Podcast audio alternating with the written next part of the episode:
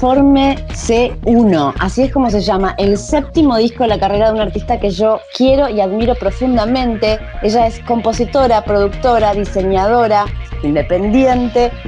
Se mandó un séptimo disco glorioso que disfruté muchísimo y está recién salido, o sea que esto recién empieza.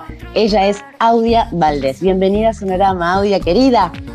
Hola Maite, gracias, gracias por la invitación, gracias. Qué felicidad este disco. La verdad es que fue muy esperado. empezó el proceso hace mucho tiempo. Me encantaría que nos, nos vamos a meter track by track y en todos los detalles, pero me parecería importante hacer un poco de historia fundamentalmente en la tuya, ¿no? En tu, tu historia como artista. Yo sos pionera en la música electrónica, inclusive en la técnica de audio, en muchas cosas que me encantaría que, que nos compartas. Dale, bueno, sí, gracias. Yo recuerdo una foto tuya con una compu de, no sé, años 90 y vos ya metiendo ahí mano tecno muy adelante de todo. Sí, o sea, la verdad es que empecé hace un montón de muy chica y todo así, siempre digo yo que fue intuitivo, o sea, fue inocente, intuitivo y, y, de casualidad, ¿no? Que empecé con esto. No es que dije, voy a hacer música electrónica, ¿viste? O sea, pasó o trabajar con, con teclados y cosas, o sea, fue todo como muy, muy de casualidad. Siempre igual me gustaron, me gustaron los sonidos, los teclados, me gustaba cierto tipo de música, pero todo siempre muy inocente. Y empecé sí de, muy chica con, con, los teclados. Siempre cuento esa historia que mi, por mi papá, que en realidad él, él me regaló, tenía 15 años y me regaló teclado profesional, que era un... Ahí empezó todo, porque yo ya tenía mi banda, había debutado con mi banda, pero bueno, mi viejo, yo quería un teclado profesional porque tocaba con un Casio que se caía a pedazos, que no tenía ni sensibilidad, ¿viste? Mi viejo me regaló ese, ese teclado que se podía secuenciar, 16 tracks ahí, y eso me cambió la vida y ahí empecé. O sea, ah, ¿Y qué año estamos hablando más o menos? No sé exactamente, 90 y pico, 90. Por eso digo, muy adelante. En esa época no sonaba ese tipo de música, o sí, pero más para, para, para pocos, ¿no? Pocas. ¿Cuál, cuál, ¿Cómo te llegó a vos la electrónica? Decís, ok, ¿cuál fue tu referente, referente a decir, ah, no, no, ok, por acá es donde quiero ir? Eh, creo que me llegó eso como re tarde, que empecé como más consciente, porque la verdad, imagínate, 15 años, que no tenía idea, yo escuchaba mucha música porque bueno, siempre cuento, mi, mi hermano es melómano, era melómano, sigue siendo, pero como que era la música que me llegaba, que por suerte era buena, que era Spinetta, de Pitch Mode, de Cure, eh, Laurie Anderson, pero bueno, y lo que veía en MTV también, ¿no? Claro. MTV fue una gran refe también, pero bueno, porque era lo que veías ahí en la trasnoche, las cosas raras que ahí te como que te, te veías Lamb, por ejemplo, cuando salió Lamb o Portishead, o sea, como que eso me flasheaba, pero era todo muy como eh, intuitivo, entonces como que me, gustaba mucho mucho ese tipo de música más rara sin, sin darme cuenta exactamente que era raro, ¿viste? Pero bueno, era muy fan de Depeche Mode, de Cure Portishead. Eh, bueno, Laurie Anderson me voló la cabeza cuando la conocí, que eso era lo más parecido, porque el otro día me preguntaron, ¿y qué mujeres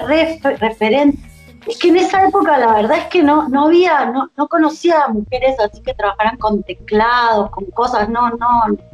Eh, lo más loco era Bjork, porque me encantaba, porque ella era como rara, como que me encantaba la música, era como, pero como eso exactamente lo que yo hacía, no, no, no, no, lo, no tenía como una refe, ¿viste? Laurie Anderson era que tocaba el violín y yo en esa época estudiaba un poco de violín. Y como que ella me parecía lo más cercano, aparte porque yo tocaba también sola.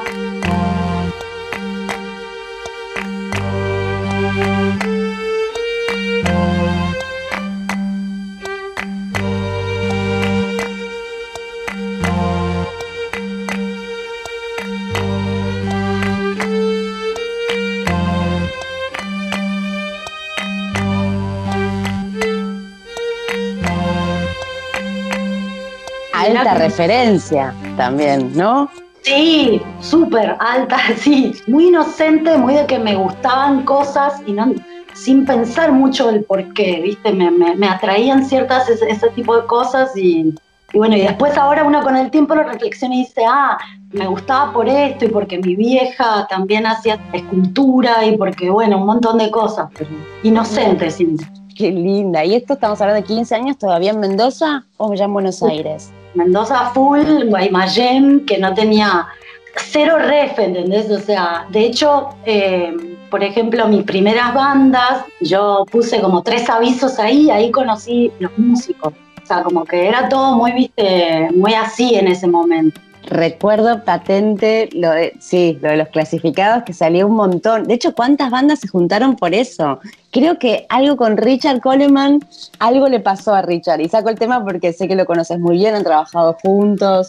Sí, claro, algo creo que también leí algo así de, pero muy loco, porque viste como que, claro, es que sí, era la manera, porque decís, ¿y cómo? Y si no, no tengo, no sé, no conocía, no, no estudiaba música en un lugar con era como, ¿de dónde lo sacaba? Y bueno, del, diario. Sí. sí, esos clasificados son una maravilla, eran una maravilla. Yo me acuerdo de, bueno, del no, del sí, y después también la 1320. Ah, acá, bueno, eso estaba acá. Ya era, creo que no me acuerdo, se llamaba Yo con vos, me parece, un suplemento así en, el diario, que era un diario que había los Andes, que era así como el, que era como una especie de sí o no, ¿viste? sí. Y ahí, bueno, eh, lancé mis, mis convocatorias frikis y caía friki, bueno. ¿Cómo se llamaba tu primer banda? ¿Cuántos años tenías? ¿15? Ya, pero antes ya dijiste que tenías una banda. Sí, a los 15 debuté en un pub eh, con mi banda, con mis temas, así. Pero yo antes, ya a los 13, ya había empezado a formar algunas cosas. ¿Qué me preguntaste? ¿Cómo se llamaba? La banda, sí. Uh, no, un nombre horrible tenía. Por eso, ¿cuál? Aflicción se llamaba, o sea, horrible el nombre, pero bueno. ¿Aflicción? Aflicción, sí. Ah. Tuvimos como dos meses para buscar el nombre vos. y dentro de la escena de la música electrónica argentina, ¿con qué artistas te sentís afín? ¿Que has tenido vínculos, que has trabajado? eh, que has colaborado, que te sentís como, como, como de la misma camada, digamos, de cercanía, aunque no, no, sea la misma generación. Electrónica, ahora. O en tu carrera en general, digo, como ciertas figuras que, con las que colaboraste o, que, o que te gustaría eh, nombrar, por decir. Sí, bueno, siempre refes así como de lo más moderno, bueno, eh, Melero, eh, que no es, o sea, siempre como que fue lo, más moderno, así con máquinas. Escuché hace poco, de hecho, algo eh, de los encargados, por ejemplo, no sabía que estaba en, que es re viejo, pero suena re moderno, la verdad es que no, no lo había escuchado nunca. Y lo escuché eh, que está en Spotify, creo, disco por, por Coleman, que hicimos una versión de, y que flashé, dije, wow, bueno, Melero siempre estuvo ahí. Cerati también siempre experimentando con, con cosas como que eran más afines y después electrónica eh, acá qué sé yo eso es como que siempre la refe clásica de lo más moderno pero después no sé hay un montón de, estaba buscando el pie que me diste en realidad te voy a ser honesta que me hablaste de, Melero y, y hiciste un remix maravilloso con Richard un tema inédito de los encargados Sí, de un tema inédito que, que hicimos el año pasado ahí en un show que, que tuve ahí en el CSK. Eh, sí, hicimos una versión de un tema que nunca se había grabado de, de los encargados, que, que, Richard ahí me contaba que siempre le gustaba ese tema y nunca estaba grabado. Hicimos una versión que está, está muy buena, está ahí en YouTube, ahí en vivo, de un tema, sí, ese es un temazo, y aparte bueno, y ahí es como que redescubrí la obra de esa banda, que es como un emblema de, no sé, del 80. Y la verdad que lo escuché y es re moderno. Y dije, wow, o sea, como que increíble el, audio que tiene para la época, ¿no? Para la época, sí, teniendo en cuenta con las máquinas que te podían llegar a tener a mano. ¿no? Eso me vuela la cabeza, me vuela la cabeza. Total, es que cuando, viste, es que el arte, o sea, cuando está bueno, la moda no, no, no, no va, ¿no? Es como que va más allá.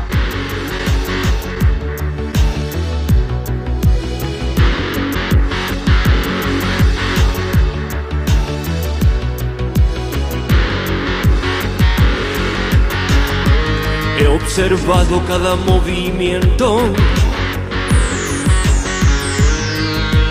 cada intención.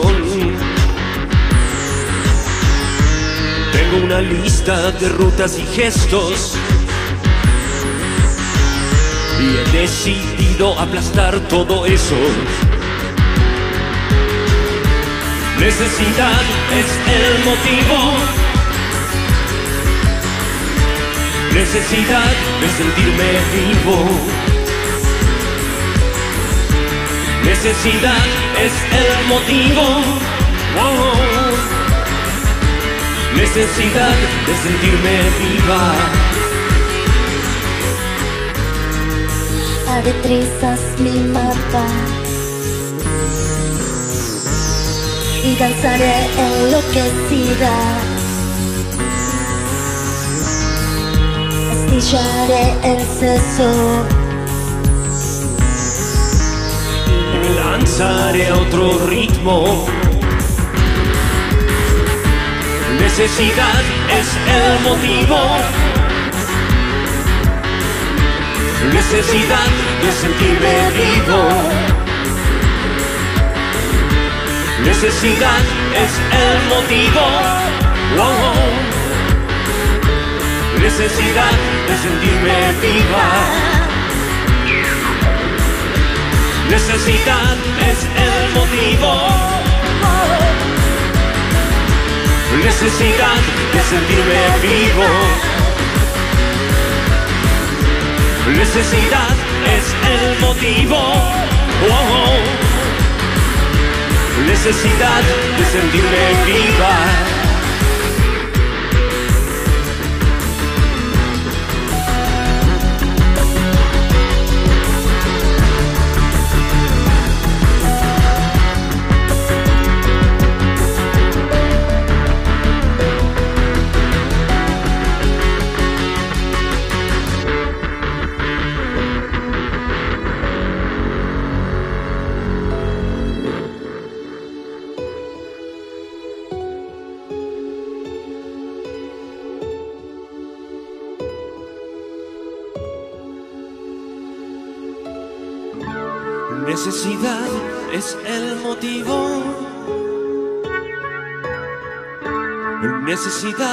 Sentirme vivo.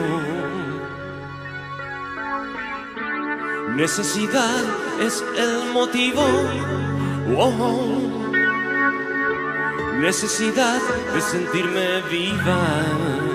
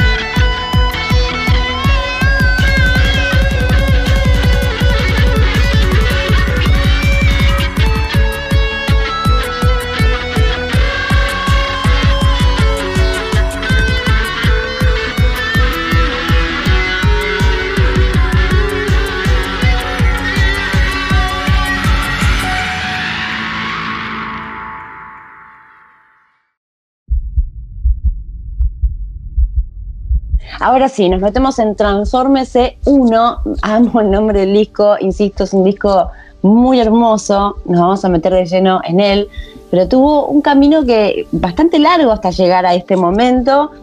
Va, yo lo sentí como muy esperado en realidad. Como, bueno, ¿cuándo? Porque ya veíamos los adelantos de las canciones y viviendo eso, viste que este nuevo algoritmo que Spotify eh, plantea, ¿no? De tener que sacar singles ad eternum entonces uno está como, bueno, quiero el disco, quiero el disco.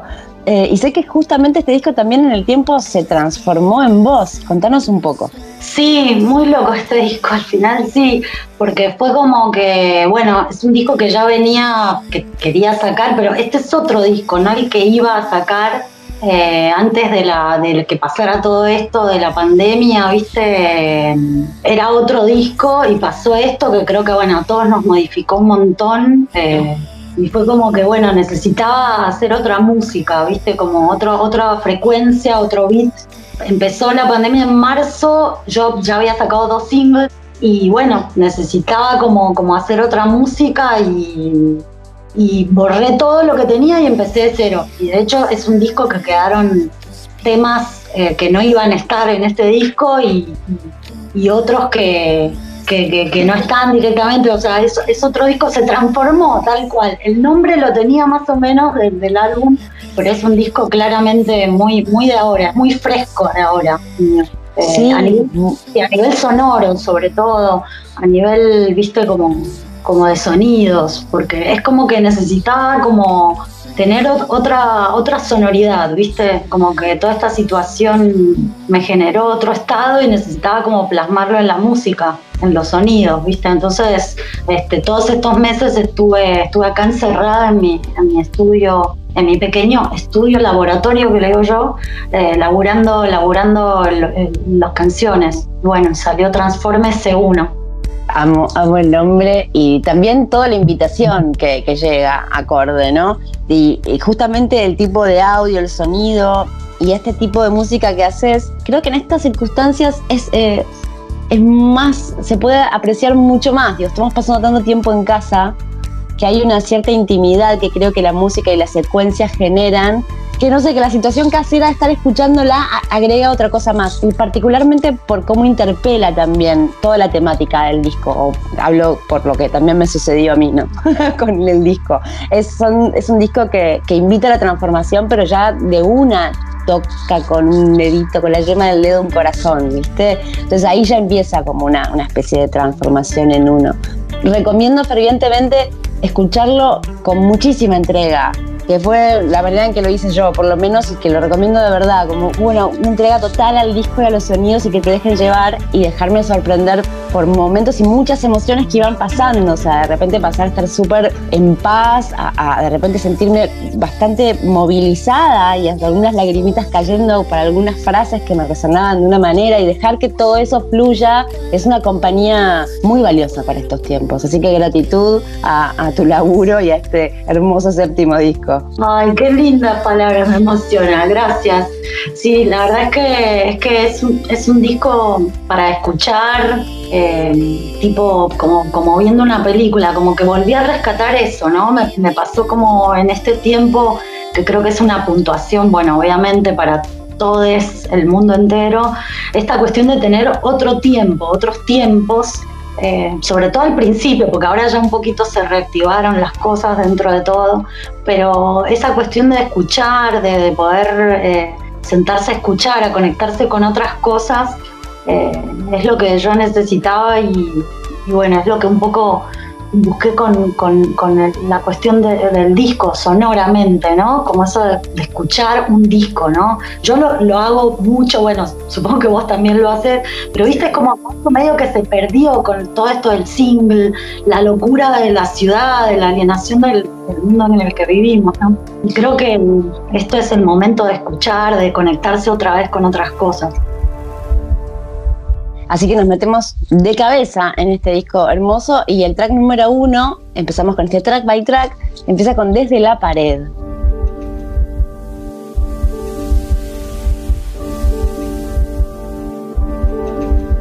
Eh, bueno, desde la pared es, como, bueno, esa es la canción que abre el disco, abre, abre con el sonido de, mi corazón, real, literal, eh, que lo grabé puse un micrófono, un condenser en el corazón y lo grabé.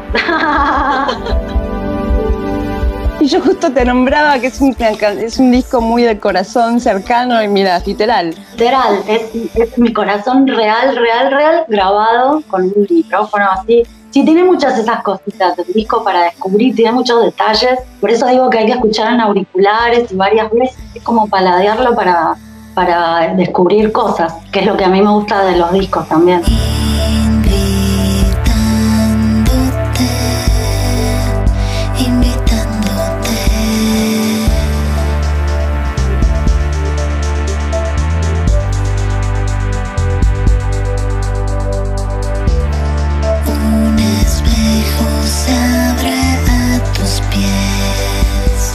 Y también el, el, disco termina así, pero bueno, eh, empieza, empieza con eso y, es una canción súper onírica, ¿no? Es como que te pensé un poco el disco, el orden de los temas, medio como si fuera una película. Tiene, tiene como esa cosa cinematográfica, entonces ese es el tema que era ideal para, para arrancar, eh, porque ya te, te, te, predispone en un viaje, ¿no?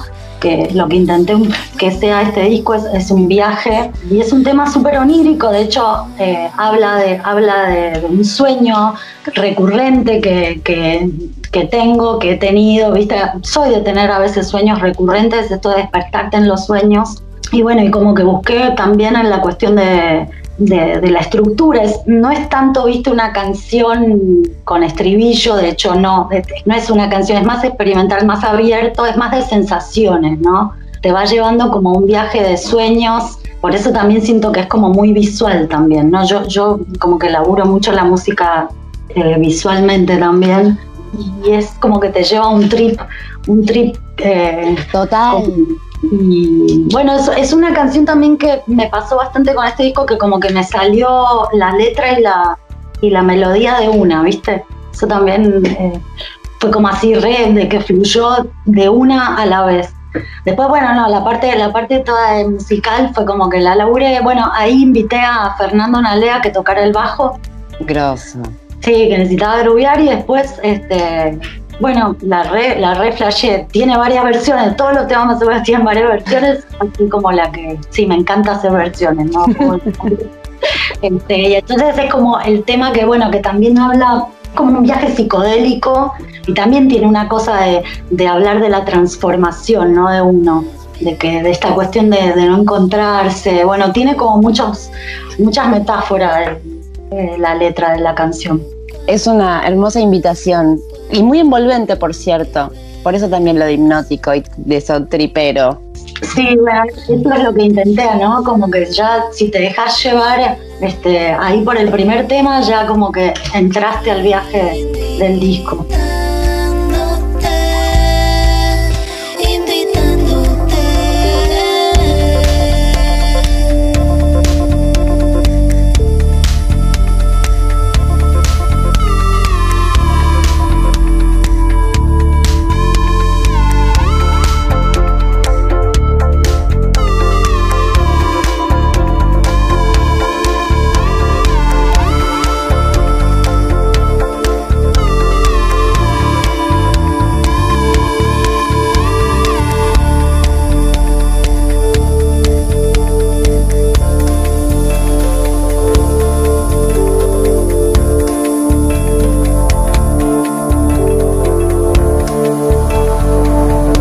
Segunda canción es un tema con el que me pasaron muchas cosas. Cuando nombraba las lagrimitas tenía que ver entre ellas con este tema. Se llama Tan Mala.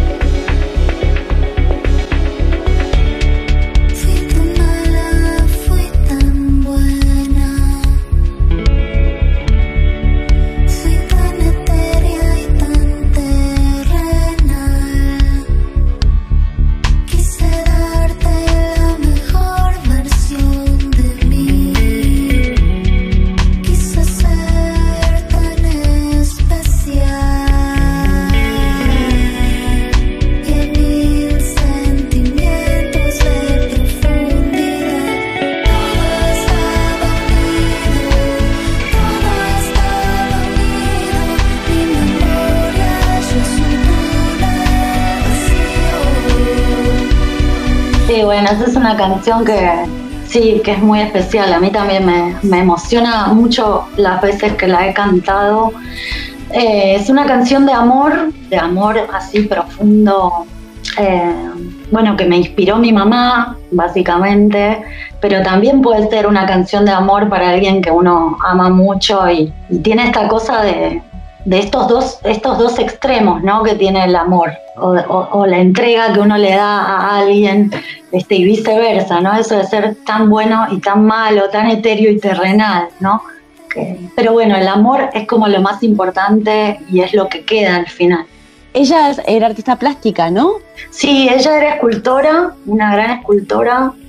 Siempre fue mi referente así de, lucha, de mujer que lucha y, de power, viste, la verdad. También como haciendo algo que no era obvio y, como ella es eh, genial, la verdad que este, uno después lo valora cuando con el tiempo, ¿no? Esas cosas. Sí. Sí, es una canción que, se la dediqué eh, a ella y fue también una canción que agarré la guitarra, esa canción la compuse con la guitarra, por ejemplo, y fue así como que agarré la guitarra y me salió de una, pero nunca me pasa, o sea, no me pasa muy seguido, no es que nunca me pasa, no me pasa muy seguido eso, pero esa canción fue así como, uff, fluyó, ¿viste? Así, y así quedó. O sea, fue como. Después, bueno, la cuestión sonora tiene así un montón de, versiones, porque me, me gusta jugar ahí con los sonidos, que es como una especie, es un tema en tres cuartos, tiene así como esa cosa de vals Ah, claro. Ay, me copa que me cuentes estos detalles porque después la siguiente escucha es, es eh, se suma mucho más. Claro, tiene, viste, esa cosita que no es en cuatro cuartos, sino como que es en tres, entonces tiene como algo medio que, no es muy habitual por ahí en, la música así, qué sé yo, más, más con, con teclas y eso, y, tiene como una cosa de vals también, pero bueno, también con una cuestión de, envolvente, el sonido, medio, medio también de cinematográfica y, tiene ese detalle del final que me gusta que se va así como de a poquito y pasan cosas y te quedas como a ver qué más va a pasar. Tiene como estas, cosas, todas cosas que me encantan a mí. O sea, la verdad que hice todo lo que quise en este disco. Y, a mí, y son cosas que a mí también me gustan, por eso, por eso el entusiasmo mutuo. De hecho, por ejemplo, ese tipo del final para una canción que genera, a mí me genera esta movilización, imagino que lo escucha también, es muy responsable de tu parte. Yo siempre destaco eso.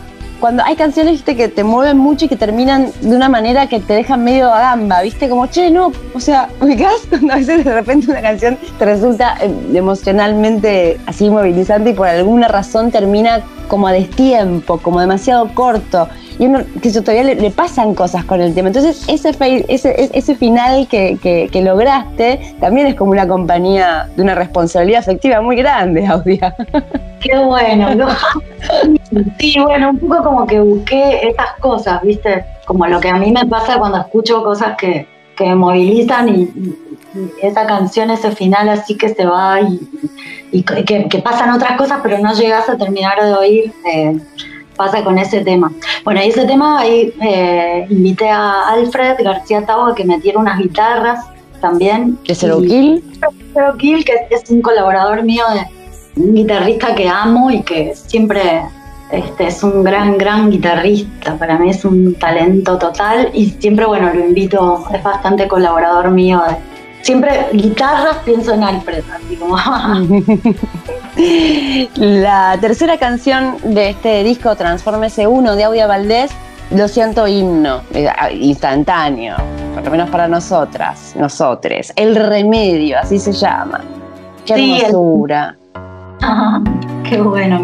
Sí, bueno, el remedio es sí, tal cual, es como un como reinspirado en, en esto, ¿no? En, la lucha, en las mujeres bueno, es como bastante claro, pero a la vez, viste, como que también es una canción que, como que también me, gusta así cantarla, porque es como algo muy simple, pero a la vez, viste, son cosas que está bueno como merecen una canción, porque también como que me inspiró, me inspiran las mujeres que veo, mi, mi vieja, las maestras, la, cualquier mujer que se levanta, la mujer real, como no tan, tan idealizada o tan tan estática de las publicidades, que un poco también eh, habla un poco de, eso, ¿no? De la mirada eh, de una mujer hacia otras, hacia, hacia nuestra, nuestra realidad como, como mujeres. Es un tema es un tema así que también quiero mucho y es, es un tema pop, es creo que es el más pop del disco, por ahí si se quiere. Tiene, tiene muchas versiones, como que no le encontraba hasta que le encontré, esta versión me, me gustó como quedó que es como, que es pop, pero a la vez tiene esa cosa como dream. Ese es un tema que tenía hace también un tiempo y como que quedó, quedó ahí con el, con el, con la, el espíritu del sonido que, venía con, con el disco, creo.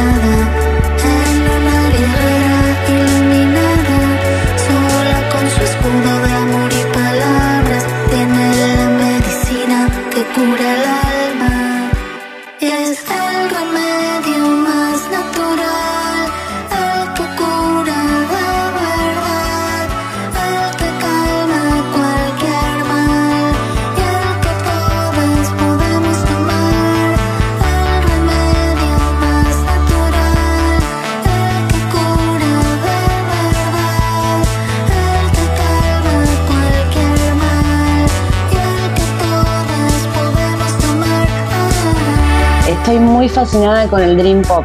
Me está, estoy teniendo una fascinación muy especial. Qué bueno. Nueva. Es que es como que creo que es un estado así como que, o por lo menos a mí me genera mucho como placer y, y da como que como, que endorfina, ¿viste? Me, me, genera esa sensación. Sí, como de flotar, de estar como en un, viaje. Sí. Tema número 4 había sido adelanto, este es uno de los singles que habíamos conocido, también con un gran video, Trozos de Films. Sí, Trozos de Films, eh, bueno, sí, ese fue uno, uno, de los adelantos. Y es una canción que, que es como un poco más a tierra, pero que, que habla, habla también de un poco de, de, de, cómo eh, nos influencia, bueno, el cine, la televisión, todo eso en nuestras conductas y en las formas que uno tiene de percibir el, el mundo, que un poco como que le continúa al remedio, ¿no? Que como que habla de, los de las mujeres más como reales, las, las que son de verdad. Y bueno, después este, esta canción que le sigue, que es como, bueno, la pregunta es, ¿cómo nos influencia todo lo que vemos, ¿no? En lo que somos, en, lo que esperamos que el otro sea. Este, y es una canción que, que, sí, que pudimos hacer un video que está re lindo, que, que cinco días antes de que pasara lo de la cuarentena lo pudimos filmar. Bueno, está ahí en YouTube, está entró ahora también en un, en un festi de Fashion Film Internacional que está muy copado. Eh, y es una canción que mm, tiene también un montón de detalles, cositas. Este, tiene pequeñas frasecitas cliché de, de, series de clase B y de películas antiguas. Todo, como que tiene mucho detallito en el, en el beat, en el audio. ¿Sacado de, de pelis directamente o recreado? No, no, no, sacado de pelis así samplercito de frases machirulas que por ahí ni se notan, pero que por ahí hacen, viste, el groove, todos esos, eh, hay como una especie también de, scratch, que, como de efectitos que, hice, es muy hiper fragmentado, es muy, muy fragmentado el, tratamiento que le di del audio a ese tema. Incluso tiene unas guitarras que grabamos, pero que están destrozadas y que, que hacen como que, lo, viste, que tiene algo como medio rarito en el beat Sí. tiene mucho, muchos esos detalles de, de frasecitas y de cosas como antiguas, machirulas básicamente, pero que no se notan, pero que están ahí. Bye.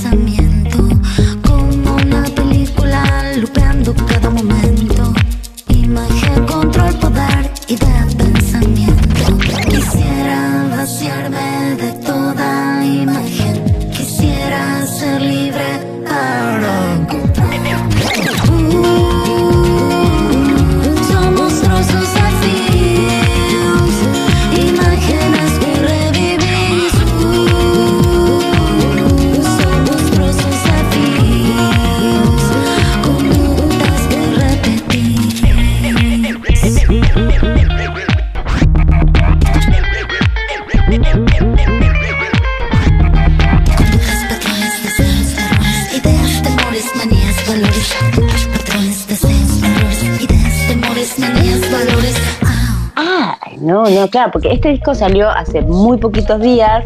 Yo todavía no lo escuché con auriculares, pero tampoco me quiero apurar a que suceda, ¿viste? Porque cada paso de descubrimiento de un disco, cuando te gusta mucho, es, viste, es como que no querés que se termine. Me pasa eso todo el tiempo con lo que me gusta mucho.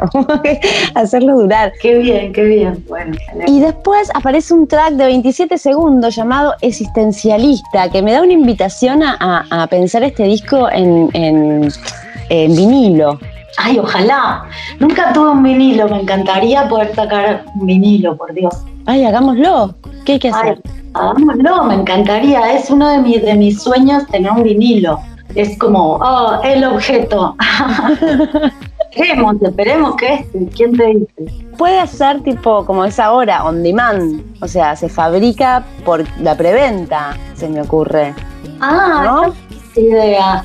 saber, claro, como una, una base de saber cuánto cuesta y bueno, pero si lo querés, se fabrica pedido. Eso me parece que está bueno, que medio consumo responsable también, ¿no? Ah, está buenísimo, la verdad que sí es una buena idea. Lo voy a, lo voy a tener ahí en cuenta para, para hacerlo, porque me encantaría. A mí también me encantaría tenerlo en vinilo, por eso muy interesada de mi parte la idea en realidad. Io continuo a essere scrittore per, per forza di inerzia, per abitudine. Ho cominciato a scrivere poesia a sette anni e mezzo e non mi sono chiesto perché lo facessi. Ho continuato a scrivere per tutta l'infanzia, tutta l'adolescenza ed eccomi qui a scrivere ancora. Bueno, ese, ese track es como una intro del tema que viene. Ese track existencialista le puse porque, bueno, tiene un fragmento de, de una entrevista. A mí me gusta mucho Pasolini, Pier Paolo Pasolini, el cineasta. Me, me copa mucho la obra de él y su manera también de, de ver el arte, ¿no? Y justo eh, jugando así, viendo, cuando me gusta algún artista, miro, viste, qué sé yo, notas, y me encontré con una nota en YouTube de Pasolini que me encantó, viste, como que lo que él decía me identificó bastante, me pareció. Y bueno, y usé eh, fragmentos de esa, de esa entrevista que le hacen, muy antigua, que es como una especie de homenaje a, a Pasolini, y ese track habla un poquito ahí, y Reír hasta llorar, que es el tema que sigue, termina con Fantasy. Con, con, un par de frases muy interesantes de, de Pier Paolo Pasolini, que por eso está como existencialista en, italiano. Ah, porque te iba a preguntar eso justamente, si era, no sabía si era un error o no, entendía que no, porque es existencialista. Porque él habla, habla de eso en la nota, es muy interesante, le, le preguntan qué sentido tiene escribir y cuál es el objetivo, ¿no? Esa es la pregunta, las preguntas que le hacen en esa nota, y el chabón muy interesante lo que dice. Eh, que como que el objetivo eh, tiene dos objetivos, eh, como escribir o ser artista. Es uno, bueno, el estilístico, el existencial, el, hedonista o el que por, el placer, eh, y el otro es más más como artista es como ciudadano. Me, pareció tan interesante como que su y que en ese momento de la nota, que de hecho fue lo que marcaría su rumbo, eh, se compenetraban esos dos, estilístico y el de ciudadano, que eran sus dos objetivos, como que la obra y el ser, o lo que él pensaba de lo que pasaba en el mundo, no, no estaban separados. Me pareció muy Qué interesante. Me parecía que estaba bueno ponerlo en la canción, que un poco es una metáfora de, eso, ¿no? Del sentido del arte, del artista también. Y el reír hasta llorar, la frase en sí. Es una frase medio doble sentido. También tiene que ver con, un trip psicodélico también, ¿por qué no? que bueno, reír hasta llorar es, bueno también. Sí. Aquí están tus discos, tus libros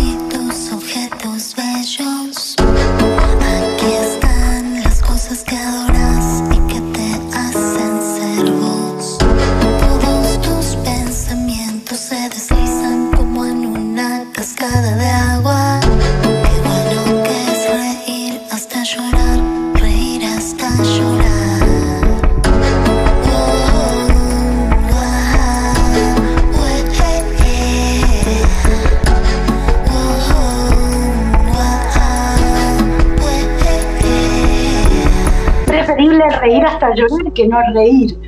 Total. me gustan las frases que, que significan muchas cosas como para pensar.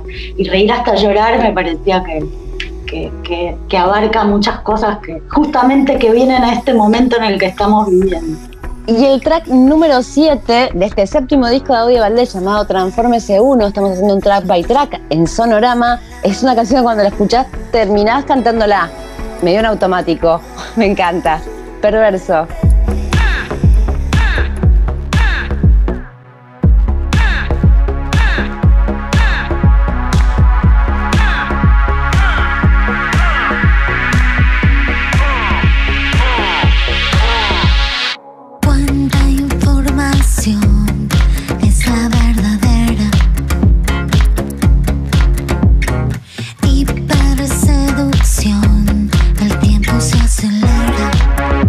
Bueno, Perverso es, también un adelanto de este disco que salió fines del año pasado, que, salió un poco como un juego, la parte de la base tiene, tiene un sampler de James Brown. One, two, one, two, three. Ah. Que, que, en realidad después me enteré que era de James Brown, pero lo usa Charlie García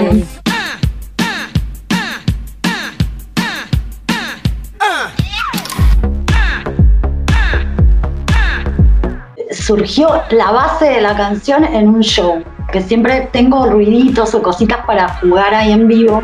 Y me gustó como que lo habías ampliado hacía un tiempo y me gustó y empezó ahí. Y bueno, pues la fui desarrollando y bueno, y la letra es muy, muy de ahora, es como que es muy, habla de la alienación de las redes, de las redes sociales básicamente y del sistema, ¿no? Creo que, que viene muy al caso. Y un poco me inspiró, que estuve leyendo mucho el año pasado a este, a este filósofo coreano que está muy bueno, que ahora como que está medio así de nuevo en, boga, como que es eh, Chulhan. Él reflexiona sobre, sobre estos tiempos, es muy actual la cuestión de las redes sociales, eh, lo que vivimos. Ahora le estaban haciendo muchas preguntas a él por, por todo esto de, de la pandemia. Chulhan lo pones y es, un filósofo ahí coreano que vive en Berlín, que está bueno porque es muy claro, así muy... y como que me reidentifiqué con lo que decía, ¿no? Es un poco la metáfora de, del burro y la zanahoria, digo yo, para esa canción. Eh, quería como, por ahí dice algo medio como, como heavy, pero con un groove ahí como para bailar Sí, y, sublimarlo por otro lado, eso es excelente. Y de sublimar, sublimarla, esa cosa tan como pesada por ahí. Pero bueno, lo bailás, lo bailás porque al fin y al cabo no estamos inmersos en, esto. Estamos en el baile. en el baile hay que bailar, bueno. Track número 8, acá hay una versión muy especial de un tema maravilloso que me alegra que lo hayas vuelto a poner en escena. Yo no, me lo había olvidado, la verdad, pero en tu voz me gusta más escucharlo aún. Un tema de Luis Alberto Spinetta, Penumbra.